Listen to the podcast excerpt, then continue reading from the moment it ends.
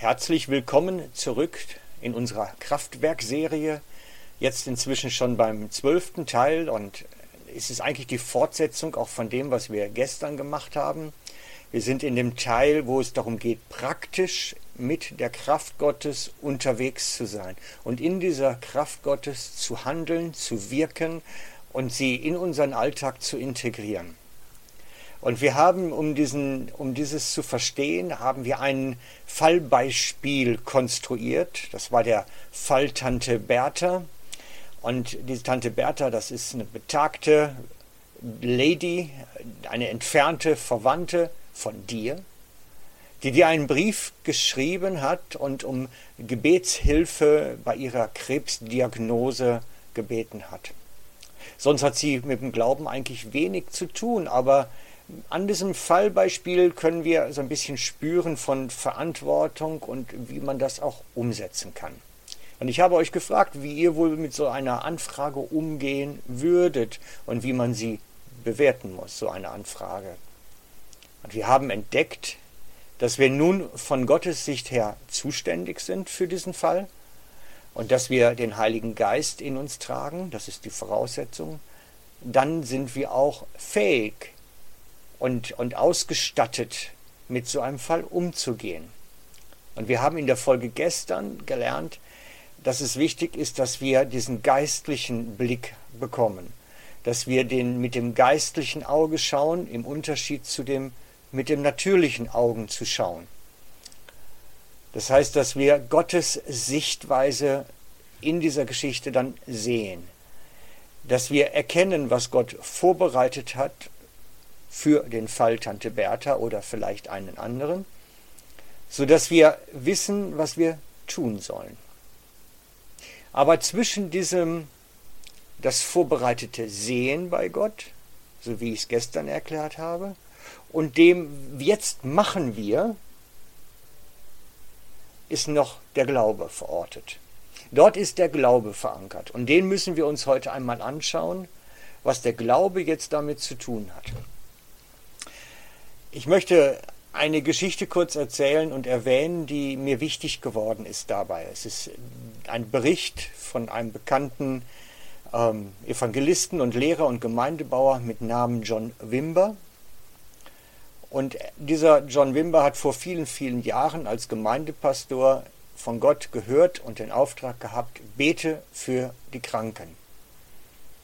Und als er das so gehört hat, hat er sich das auch, hat es für sich auch wichtig genommen und hat dann jeden Gottesdienst ähm, das Krankengebet für angeboten und auch selber ausgeführt. Und es hat aber unterm Strich, glaube ich, etwa zwölf Monate gedauert, bis durch das Gebet jemand wirklich geheilt wurde. Und er hat dann nachgängig darüber geschrieben und auch darüber geredet, und hat erklärt, warum das so lange dauerte, von dem, wo Gott ihm gesagt hat, bete für die Kranken, bis zu dem, wo Kranke auch wirklich gesund geworden sind. Und er sagte, es hat letztlich an meinem Glauben gelegen. An dem Glauben des Beters, an John Wimbers Glauben hat es gelegen. Und das Gleiche sagen andere große Gottesmänner auch, dass es an dem Glauben dessen, der betet, oftmals klemmt. Und wenn das selbst große Gottesmänner sagen, dann sollten wir uns einmal diesen Glauben anschauen, der so wichtig ist. Wir haben gestern entdeckt, dass es wichtig ist, dass wir schauen, was Gott vorbereitet hat. Und dann braucht es unseren Glauben, dass wir es zur Anwendung bringen können. Und darum geht es heute im Teil 12 um den Glauben. Und ich habe mir erstmal die Frage gestellt, ja, wer muss denn überhaupt Glauben haben, damit Zeichen und Wunder und Heilungen geschehen können? Und es müssen zwei Parteien diesen Glauben haben.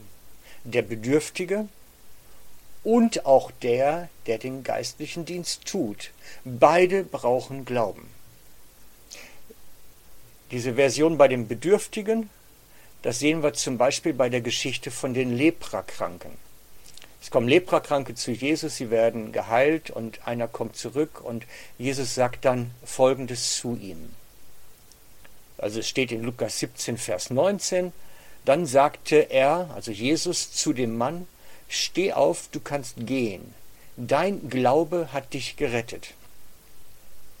Oder man könnte jetzt in dem Fall auch sagen, dein Glaube hat dich geheilt, den ehemaligen Leprakranken. Oder wenn wir es noch ein bisschen anders formulieren oder präziser übersetzen, würde es wahrscheinlich lauten, dein Vertrauen hat dir Heil und Heilung gegeben. Und wir können somit sehen, dass es Glauben bei dem, der bedürftig ist, braucht.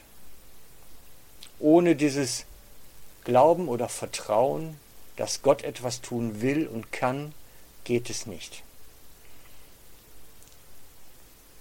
Ich hatte vor einiger Zeit eine Gebetsanfrage, dass ich für einen jungen Mann beten sollte, der aber nichts davon wissen durfte, weil er lehnt Gott ab, er möchte auch mit Christen nichts zu tun haben, aber beten sollte ich für ihn, damit er wieder gesund kommt. Und ich habe das dann nachher abgelehnt, weil ich gesagt habe, das macht keinen Sinn. Wenn der keinen Glauben hat und von Gott nichts wissen will, dann brauche ich auch nicht für ihn beten es ist schon möglich, was zu machen, aber das ist ähm, auf einem ganz anderen Level. Das gucken wir uns viel, viel später in der Serie an, wie man mit Fällen umgeht, die so völlig verhärtet sind. Aber das ist eine andere Geschichte wirklich. Erstmal müssen wir davon ausgehen, wenn der Bedürftige keinen Glauben an Gott hat, ihm nicht vertrauen möchte, kann Gott auch kaum was tun, kommt kaum was dadurch. Wir lesen in Jesus kommt in seine Heimatstadt und dann steht geschrieben, und wegen ihres Unglaubens tat er dort nur wenige Wunder. Steht in Matthäus 13, 58. Wegen des Unglaubens derer, wo er hingekommen ist. Da gab es Kranke, da gab es Bedürftige, aber er konnte nichts tun oder fast nichts tun, weil sie nicht glaubten. Das heißt, es hat nicht an Jesus gelegen, dass er, den, dass er nicht fähig war oder dass er nicht stark genug oder mächtig genug war, sondern es lag bei denen, die bedürftig waren. Er konnte deswegen nichts tun. Das ist erstmal so die eine Seite. Es braucht Glauben beim Bedürftigen, aber der ist nicht riesig. Es braucht letztlich nur dieses Ausdruck, ich vertraue auf Jesus und ich glaube daran, er möchte mich berühren. Er möchte in meine Situation hineinkommen mit seiner Präsenz, mit seiner Gegenwart und mich berühren. Das langt. Es muss nicht ein Riesenglaube sein. Jesus sagt, ein Glaube wie ein Senfkorn langt auch. Und jetzt wechseln wir von dem Bedürftigen, der so ein Mindestmaß an Glauben braucht, zu dem, der den Dienst tut. Und dieser, der den Dienst tut, der braucht schon ein bisschen anderen Glauben noch, auf einer anderen Liga. Das ist das, was John Wimmer sagte, in dem Beispiel eben, es hat an meinem Glauben gelegen, dass er für die Kranken gebetet hat und es ist nichts passiert. Und das schauen wir uns jetzt genauer an, was für ein Glaube das ist und was es da braucht, dass das funktioniert. In unseren Tagen beobachte ich relativ häufig, dass schon für Bedürftige gebetet wird, wenn sie krank sind, wenn sie in Notsituationen kommen, aber es wird oftmals nicht geschaut. Das heißt, es wird einfach darauf losgebetet und gesegnet, was das Zeug hält, ohne zu schauen, wie Gott uns darin anleiten möchte. Dieses Schauen, wie ich es gestern erklärt habe, ist elementar möglichst präzise, möglichst genau sein. Ich weiß von einem lieben Kollegen, der auch inzwischen verstorben ist, der hatte auf dem Herzen, dass er für einen unbekehrten Arbeitskollegen betet, dass der zu Jesus findet. Und er hat dafür gebetet und hat dann geschaut und Gott hat ihm gezeigt, dass das Auto von dem, für den er betet, wichtig wird. Und dass er hat den Auftrag bekommen, das Auto von dem, für den er betet, zu segnen.